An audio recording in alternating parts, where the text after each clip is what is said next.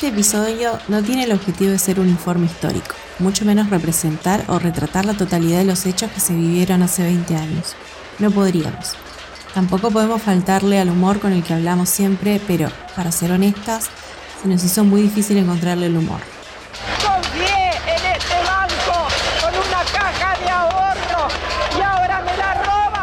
El 19 y 20 de diciembre de 2001 están y estarán guardados en la memoria colectiva de nuestro país como tantos sucesos históricos que nos marcaron como nación.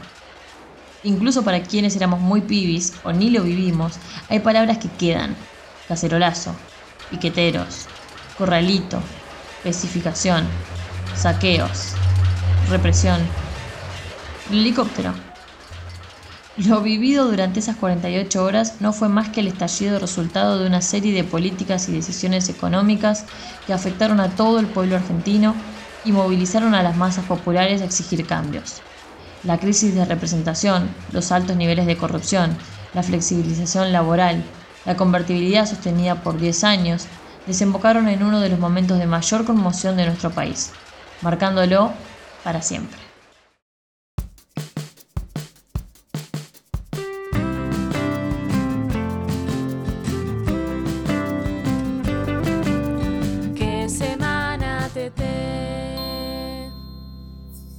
Bueno, bienvenidos a un nuevo episodio de ¿Qué semana TT? Bienvenidos. ¿Qué ondis? Y es fuerte, estamos solemnes. Es difícil no estar solemnes con esto. Hoy, sí. Esta vez vamos a estar serias. No bajoneras, pero serias. Fue terrible porque lo queríamos encarar desde el humor y, y costó un montón. Sí. Vamos a intentar meterle humor porque ante todo nos reímos de las Sí, desgracias. y ante todo ya arranqué yo cantando helicóptero, helicóptero. Helicóptero, helicóptero. Para coger, para coger. y cacerolas, cacerolas, así que... eh, bueno, nada. Mi mente funciona así, qué sé yo, sorry, lo siento.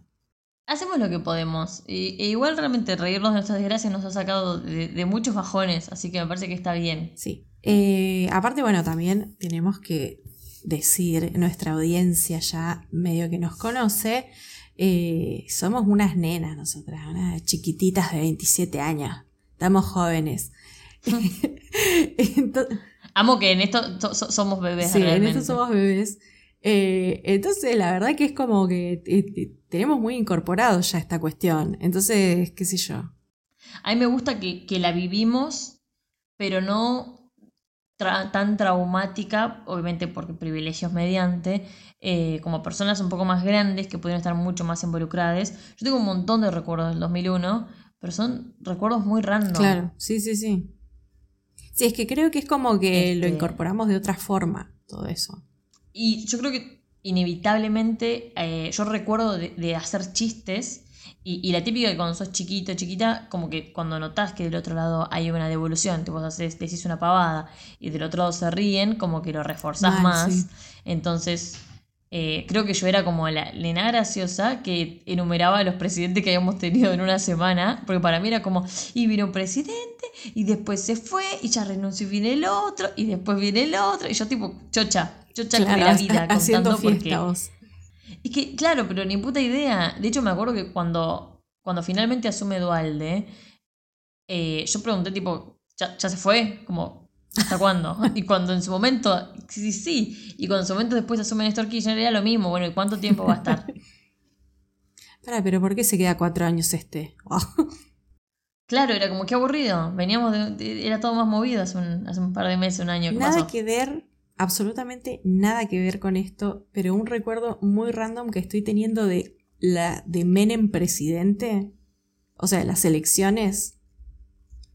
Uf, sí. Yo no sé cuántos años tendría, pero me acuerdo de haber dicho eh, que quería que gane Menem Re, re, reelección. porque me parecía linda la esposa. y yo ni sabía No. quién era, pero me había, había visto una foto. Y me mira, no sé quién es, pero me gusta. que gane Menem. bo.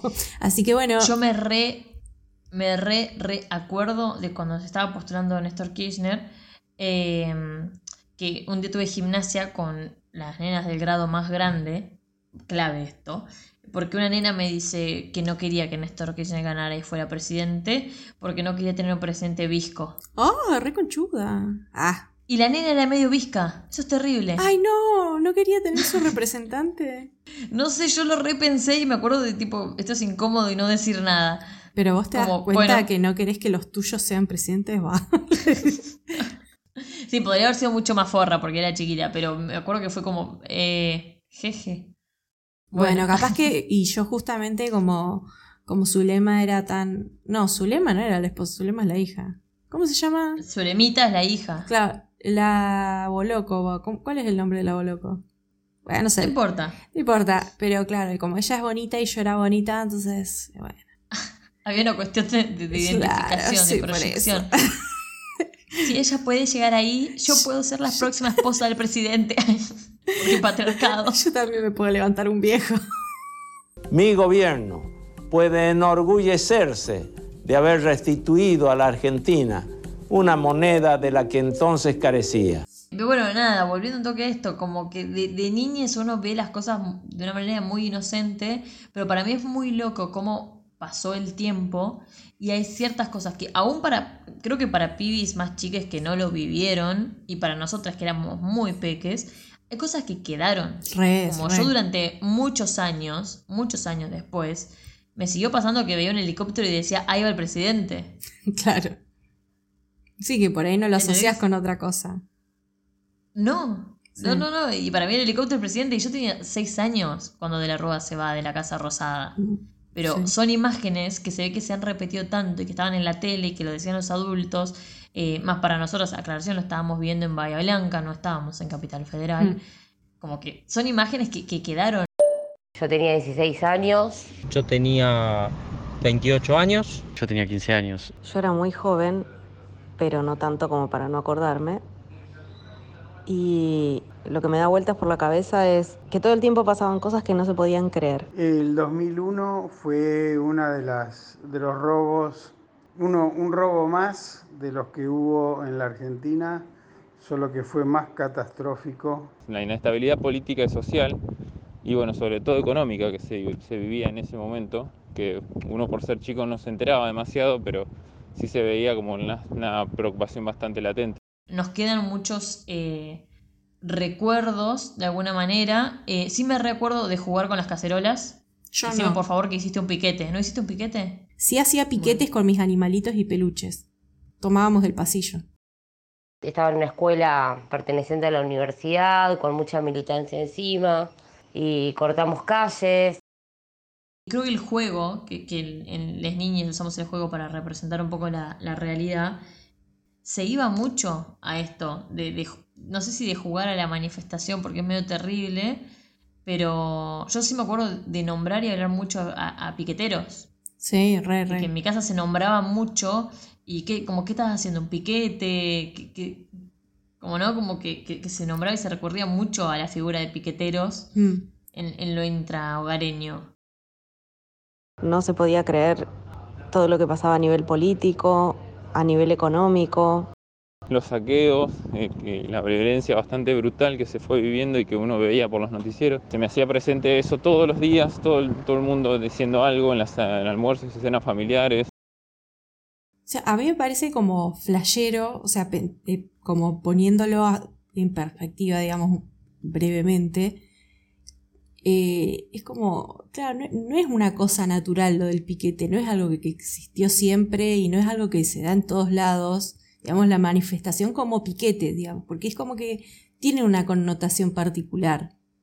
Y lo teníamos tan interiorizado que es como decir, o sea, lo, lo decimos todo el tiempo. Es como que, no sé, te quejas de algo y decís, te voy a ir a hacer un piquete. O sea, es como mm, algo que tenemos como Sí, sí. muy... Es que creo que quedó, mm, quedó de esa época y también un poco por ahí nos pasa, tal vez pienso yo, nosotras que, que no estábamos en la capital federal, porque Piqueteros era, era una organización per se, pero desde el interior se veía como, como una figura medio difícil de, ubicar de qué era y qué no era un piquetero. De hecho, creo que estaba mal visto. Sí, sí, sí. ¿no? sí. Como que la gente estaba muy inconforme y lo particular del 19 y el 20, que la gente sale a la calle, Mm. pero sale no convocada por ningún partido político, sale no convocada por ningún sindicato, sale a la calle. Sí. No había una organización previa, no hubo un- una convocatoria como puede Mm. pasar hoy que hacemos por redes sociales. Fue algo de, ok, salimos a la calle. Cada vez las cifras, como se empezó el riesgo país, cada vez a crecer más, empezó el dólar a crecer más, eh, las medidas económicas cada vez se ajustaban peor y en un momento a otro hubo como una especie de corrida bancaria. Se- el, que era ministro de, Econom- de- ministro de Economía en aquel momento, Domingo Cavallo, eh, dispuso lo que llamó el corralito, En el 2001 lo que había un de- era un descreimiento total, no era que íbamos a marchar por tal figura, no había un personalismo, todo lo contrario, lo que se escuchaba era que se vayan todos. El descrédito absoluto, la desconfianza absoluta al sistema político, al- a los políticos en general, era el que se vayan todos, era, lo sentíamos todos, que se vayan todos. Y es muy loco por ahí cómo también, según la edad que tenías y según lo que estabas viviendo, es probablemente los recuerdos que tenés en esa época. Hay una memoria colectiva de todos nos acordamos de ciertas figuras, hay ciertas palabras clave, pero al fin y al cabo dependía un poco de qué estabas viviendo en ese momento particular y cómo te pegaba eso. Eh, me acuerdo que ese año no había tenido prácticamente clases porque iba a un colegio público de la provincia de Buenos Aires y estábamos, tuvieron de paro. Me acuerdo de la, de la maestra que nos contó que iban a entrar en un paro por tiempo indeterminado y que se quebró porque no le pagaban hace tres meses, ya no podía pagar el alquiler. También por ahí, eh, no sé, pienso en no- nosotras que éramos chiquis, eh, eh, fue un año, o sea, obvio que pa- para todo el mundo, ¿no? No es que para nosotros, pero por ahí como al ser chiquititas, eh, fue un año como de, de baqueteaje para nuestros cerebritos bastante heavy, porque, o sea, no sé, también las, poner las torres gemelas, calculo que a vos también te pasó, que fue algo como que impacta. Viste que de pronto lo tenías en todos los canales y de golpe estaba pasando esto. Entonces era como, creo que fue como una cosa como muy voraginosa eh, para nuestras cabezas tan chiquititas. Entonces como que había mucho para procesar y que no teníamos herramientas ni hablar ni en pedo. Entonces era como todo caos y, con, caos y confusión y, y lo que es, nada, esta cuestión de, no sé, por ahí teníamos paros, no íbamos a la escuela, eh, no sé, no socializábamos con otros niños. A mí me pasaba eso, ponele. Me parece. Que estábamos, yo estaba mucho con adultos. Eh, entonces estaba como todo el tiempo en esa, como con las noticias y que estén hablando de eso y que se hable del tema. eh, y por ahí no compartir con, con niñes tanto. eh, no sé, calculo que debe, debe tener algún tipo de impacto en uno eso. Por más que no, no digamos, no lo podamos racionalizar demasiado, porque nada, era muy, muy chiquis. En diciembre del 2001 nació mi segunda hija y yo pensaba mucho en mis hijas, en qué país tendrían por delante. Total, y creo que va a pasar algo medio parecido dentro de unos años cuando a alguien se le ocurra ver, bueno, qué pasó con las infancias que vivieron la pandemia, Tal cómo la cual. vivieron, que se va a acordar un pibito que pasó la pandemia a los 5 años. Mm. Este, nada, Los Corona Babies. Ah, mal. Eh, en particular de esta situación, es como esos dos días hubieron manifestaciones en todo el país, no Sí. solamente en Capital Federal. Eh, los saqueos fueron terribles. mm, sí. Como era la gente realmente entrando a los supermercados a buscar comida porque Mm. no había efectivo. que los ahorros que vos tenías en el banco, en un plazo fijo, en caja de ahorro o lo que fuere, en la moneda que sea, vos no ibas a poder disponer de ellos, solamente un mínimo por, por día o por mes. No había efectivo en la calle y es hoy algo que tal vez cuesta un poco hacer como la noción de que no había nada bancarizado. O sea, la gente del banco era solo para el ahorro, el día a día se manejaba 100% en efectivo. Mm, Tener un caballo en la televisión hablando de que todo lo que vos quieras comprar lo podés comprar con tarjeta de débito, había un abismo porque realmente eso no era factible, no había absolutamente nada formalizado, nada de la economía prácticamente estaba formalizada.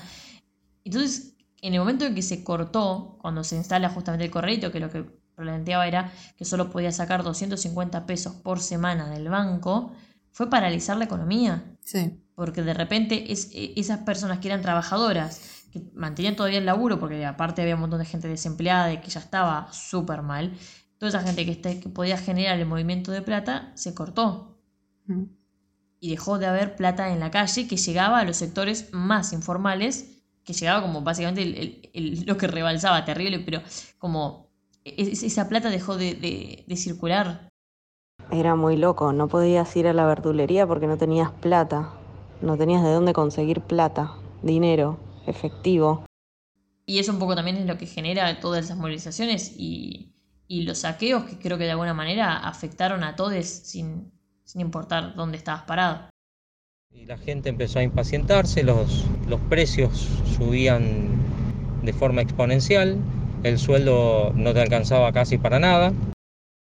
No, con el tema de los saqueos también, bueno, esto ya lo hemos hablado por fuera de cámara. Ah, pero bueno, yo tengo el recuerdo cuando en esa época eh, estar con mi mamá. Yo estaba jugando en mi pieza, me acuerdo, y mi vieja me vino a buscar me llevó al baño.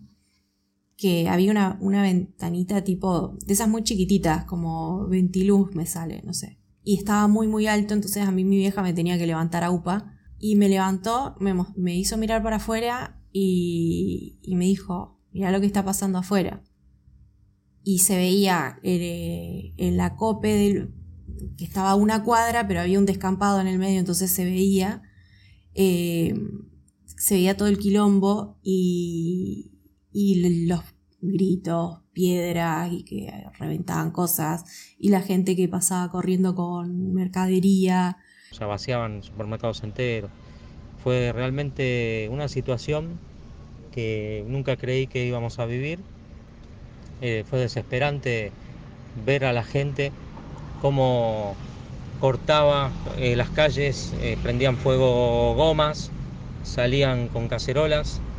El gobierno cada vez tenía peores medidas que tomar, o sea, reprimía cada vez más. Llegó un momento que declaró el estado de sitio. Y después me acuerdo también que en la tele ponele decían como que había gente que se estaba llevando electrodomésticos, como que tengo también ese recuerdo, como en los medios como comunicando la parte como, ay, se llevaban tele o se llevaban esto, se llevaban la otra. Y, pero yo me acuerdo de, que yo lo que veía era que mis vecinos eh, salían con comida, o sea, no... Y cuando empezó el quilombo en la plaza, me acuerdo que mi vieja me llamó, yo estaba de viaje, me llama y me dice que no vaya a la plaza, por favor, no sé qué. Eh, me acuerdo que yo fui igual con un amigo, nos tomamos el tren, el Mitre, eh, llegamos a Retiro. Me acuerdo que el día que decretaron el estado de sitio yo estaba rindiendo un examen en la facultad y la profesora nos fue a tomar examen al bar de enfrente porque tenía miedo de que vengan a cerrar la facultad.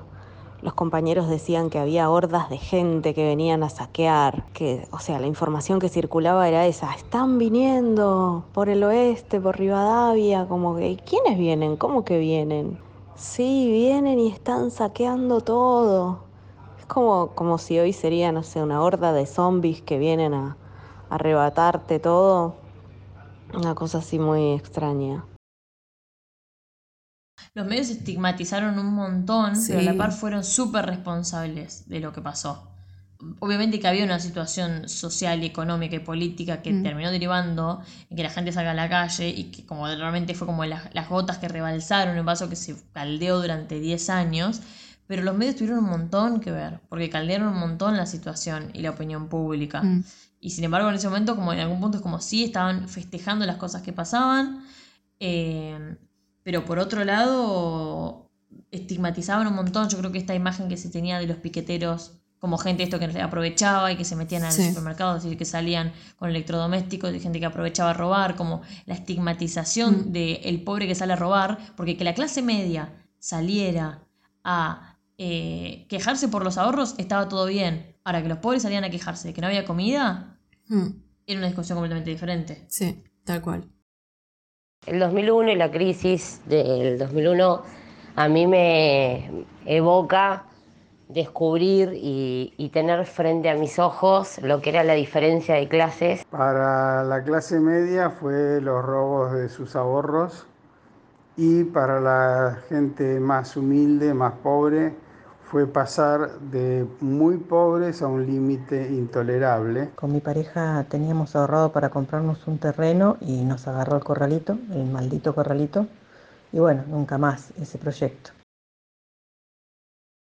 A mí, a mí me quedó esa imagen, viste, la, de, la gente saliendo de la cope del barrio con las bolsas de, de fideos.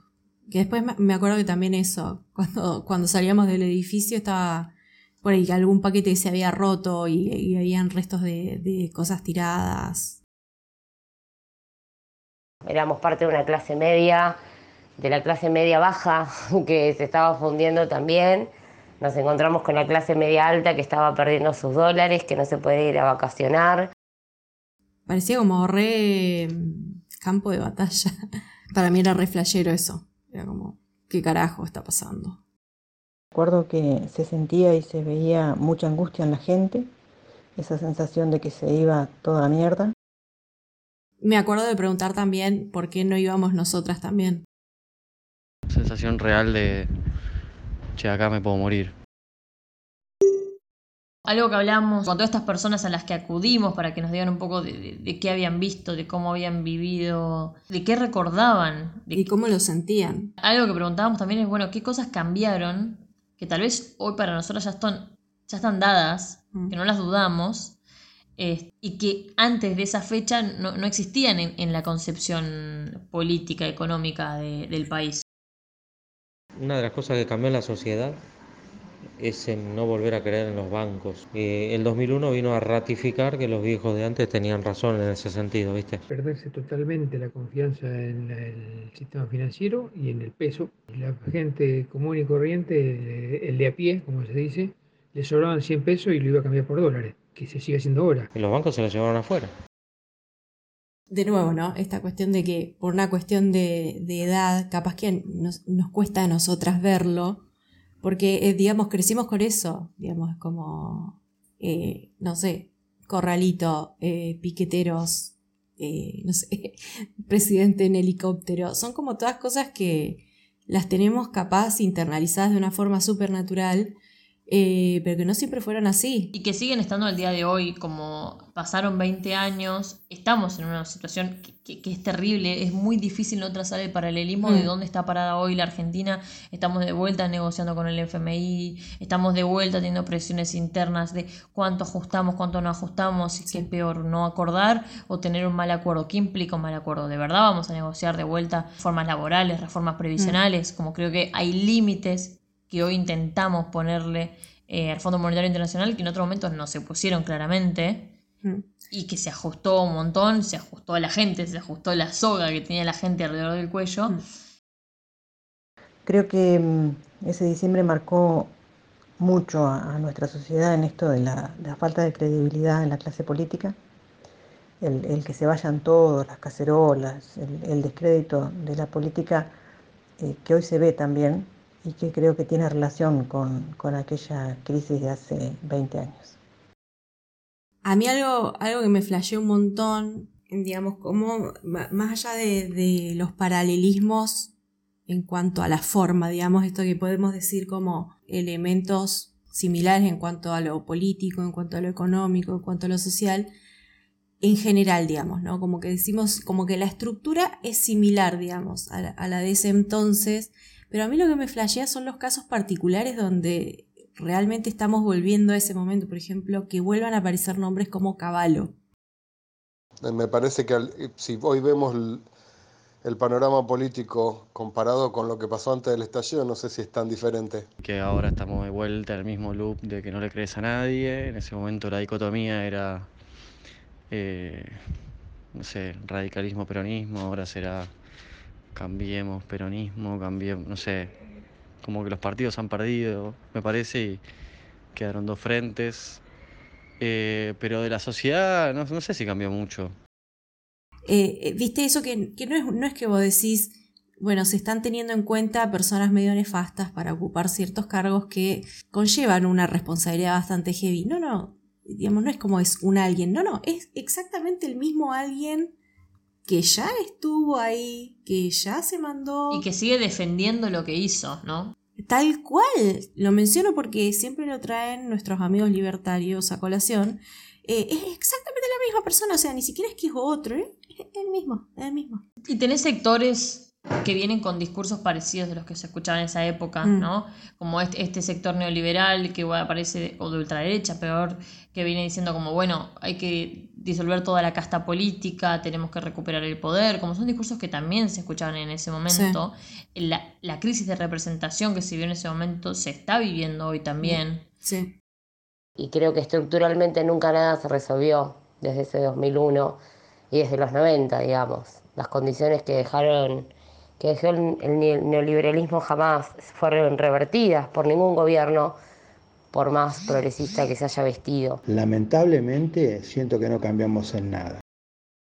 Hubo un momento, después de todo este estallido, cuando asume Néstor Kirchner, que hubo como para muchas personas un momento de mucha esperanza, ¿no? Mm. Es como el volver a la, a la democracia, como el volver a encontrarse con ciertas instituciones y volver a confiar, que igual creo que hubo un cambio social, que nada, que supongo que cada uno lo verá diferente, pero desde, desde lo sociológico yo no creo que la sociedad sea la misma, No, ni un pedo. porque se, se dio una participación en una involucración política que no sé si estaban. Mm. Yo creo que pienso tal vez que, que- que una sociedad mucho más dormida en algún punto permite tanto tiempo de esas políticas neoliberales y una vez que se produce un estallido, como lo hemos visto, no sé, en Chile hace un tiempo, es más difícil, de, de repente es como, "Ey, hay derechos que no podemos seguir planteando si son negociables o no son negociables, ¿entendés? Sí. En, en ese 2001, cuando su- asume López Murphy, creo que es que está 48 horas en un cargo, plantea privatizar la educación pública. Mm.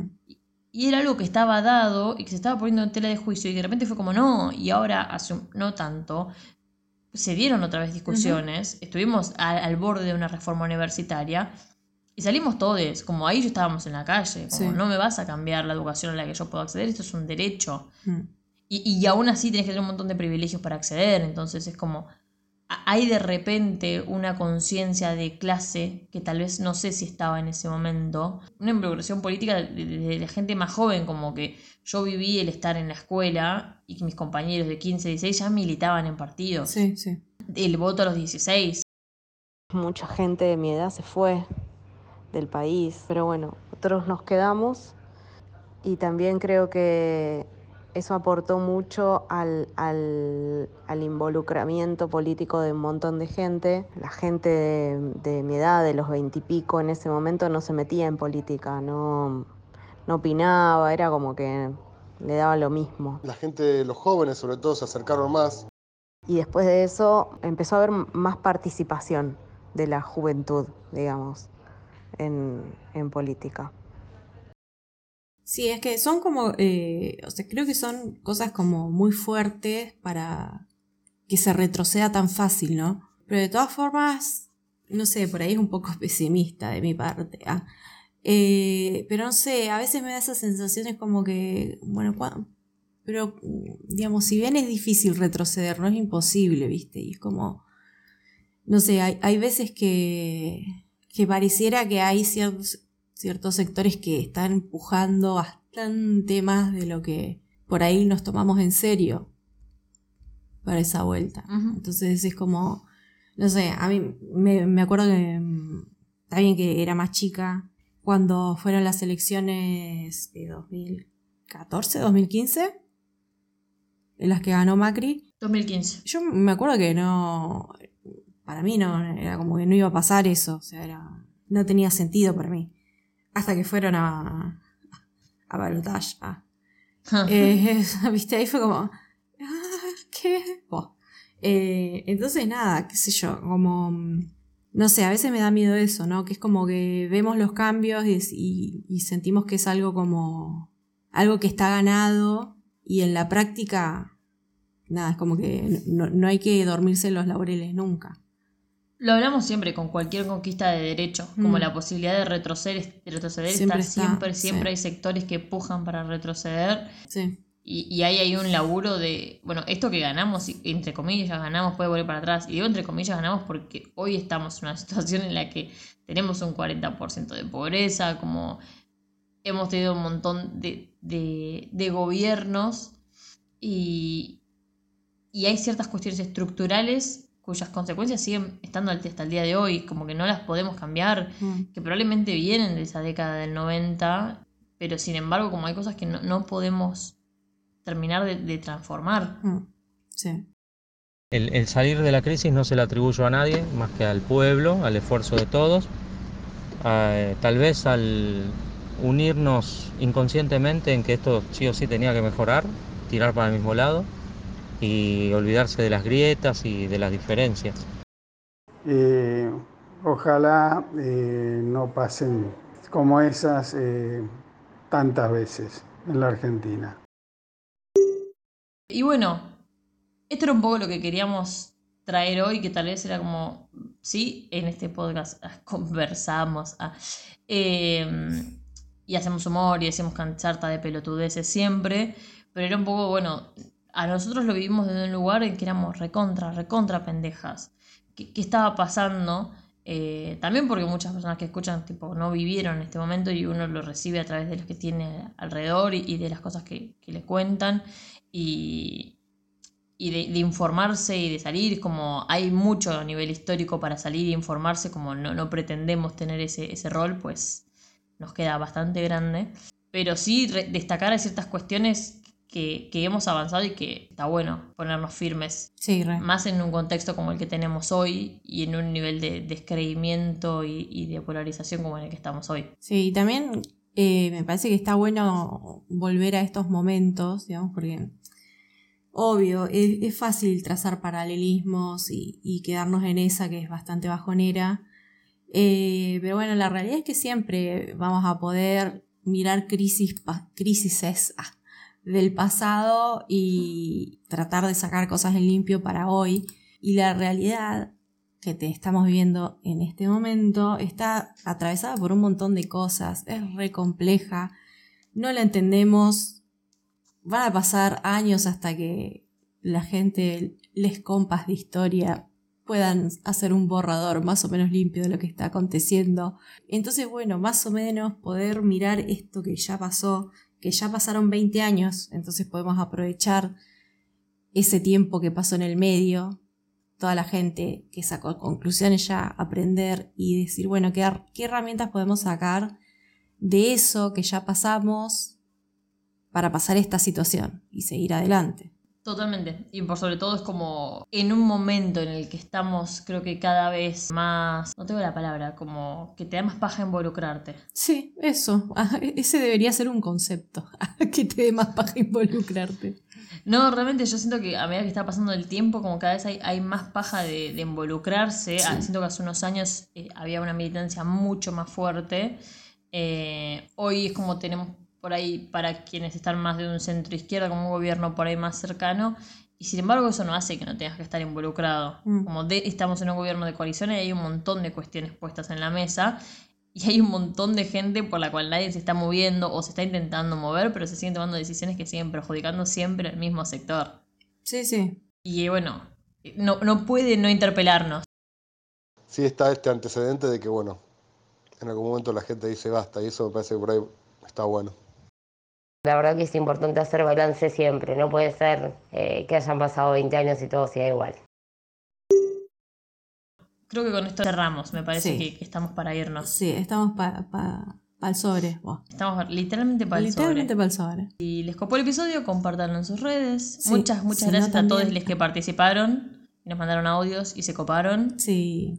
Salió un episodio muy distinto de los que hacemos normalmente, pero ojalá que ojalá que haya gustado. Sí, para nosotros estuvo, estuvo bueno, o sea, fue como complicado. Ah, eh, nada, lo que les contábamos al principio de cómo encararlo. eh, tratar de que no se pierda demasiado el humor, pero nada, es como decía Vic, ¿no? Un tema que por ahí nos queda un toque grande. eh, entonces, bueno, abordarlo con la seriedad que corresponde y, y nada, desde este lugar, ¿no? Que por ahí hay un montón de cosas que no sabemos. Entonces, bueno, preguntamos, tratamos de averiguar, escuchamos dentro de lo que podemos y qué sé yo. Para mí est- estuvo piola eso. Ah, esperemos que a ustedes también les parezca piola. Piolita.